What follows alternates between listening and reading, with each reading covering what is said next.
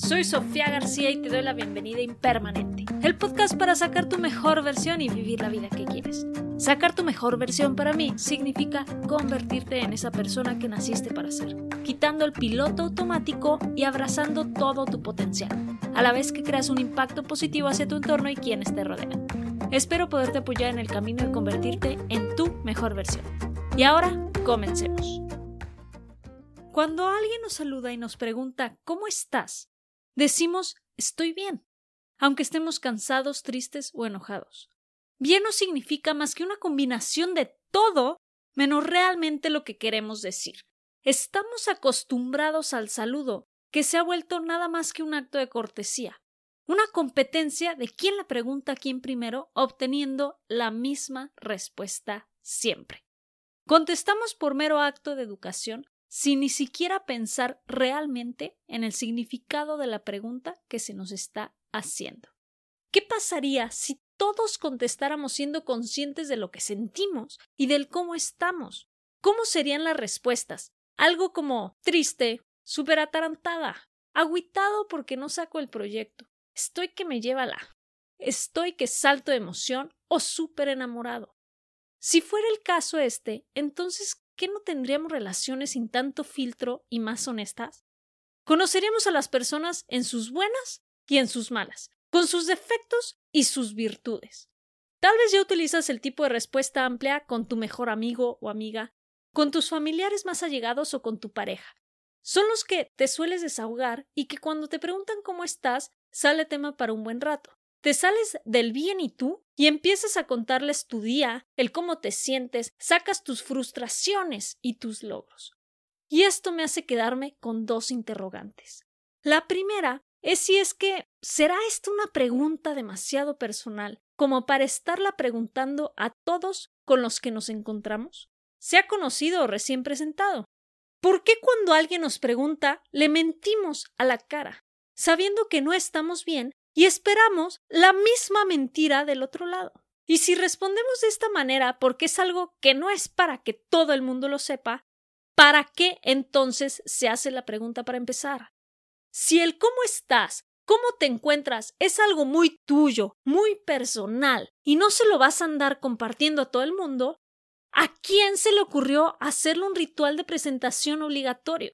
Y entonces debería ser una pregunta guardada para personas con las que ya existe una relación más profunda y con mayor confianza, y con la que realmente quieras compartir ese aspecto de tu día o tu semana. Y la segunda interrogante que me queda es ¿será la pregunta o la respuesta la que esté incorrecta? ¿Por qué no dejar de preguntar algo de lo que realmente no se quiere saber la respuesta? O cambiar la pregunta por algo en lo que sí se tenga interés. Cambiarla por algo que sí quieres saber del otro. Hola, ¿cómo te ha ido con tu nueva chamba? ¿Qué onda? ¿Cómo están tus papás? ¿O cómo va la mudanza?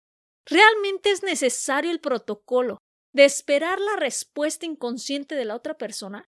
Una que no te está dando nada de información real porque no existe esa confianza personal o simplemente no quieres saber el cómo está la persona, sino el estado de cierta situación. ¿Para qué pasar por el ritual para poder preguntar lo que realmente quieres saber? Y si es que quisieras saber algo, porque tal vez no lo quieras saber, y es válido. ¿Por qué no buscar una pregunta más adecuada? Si platicas de diferentes cosas con cada persona de tu día, ¿por qué no saludarlas de igual manera? Y comenzar a personalizar el saludo. Un saludo personalizado que permita la creación de un interés mutuo Inclusive la otra persona se va a sacar de onda y debe pensar en la respuesta al saludo, haciéndose consciente de la misma y sabiendo qué interés de la otra parte y al final termina buscando una contestación más honesta. ¿Y qué hay de la respuesta? ¿Qué está pasando en nuestra mente cuando contestamos que estamos bien? Lo decimos tantas veces en un solo día que nos lo creemos. Pero bien es conformista. Si ya te dije que bien es todo y nada, entonces, ¿qué significa estar bien? Es estar perdido, nada centrado y sin rumbo. Deja de contestar estoy bien sin tener intención. Si estás mal, contesta algo simple pero sincero como con un día de locos, pero sacándolo con todas las ganas. Y si te encuentras de otro modo, ¿por qué no contestar estoy emocionadísima porque hoy tuve un gran logro? Imagínate la transmisión de energía que se haría con este tipo de mensajes. Cualquiera que reciba una respuesta con emoción se contagia de entusiasmo. Y una respuesta sincera siempre da un sentimiento de conexión y de entendimiento. ¿Qué tipo de comunidades podríamos lograr construir comenzando por decir saludos sinceros? No te digo que vayas por ahí contando tu vida a cualquier extraño, pero sí puedes compartir tu energía de manera simple y sincera. No hagas preguntas de las cuales no te interesa tener la respuesta. Deja de estar bien y busca conexiones más honestas, empezando contigo mismo.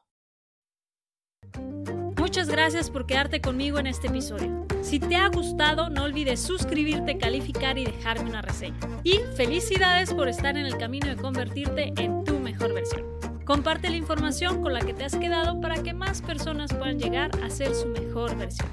Hasta la próxima.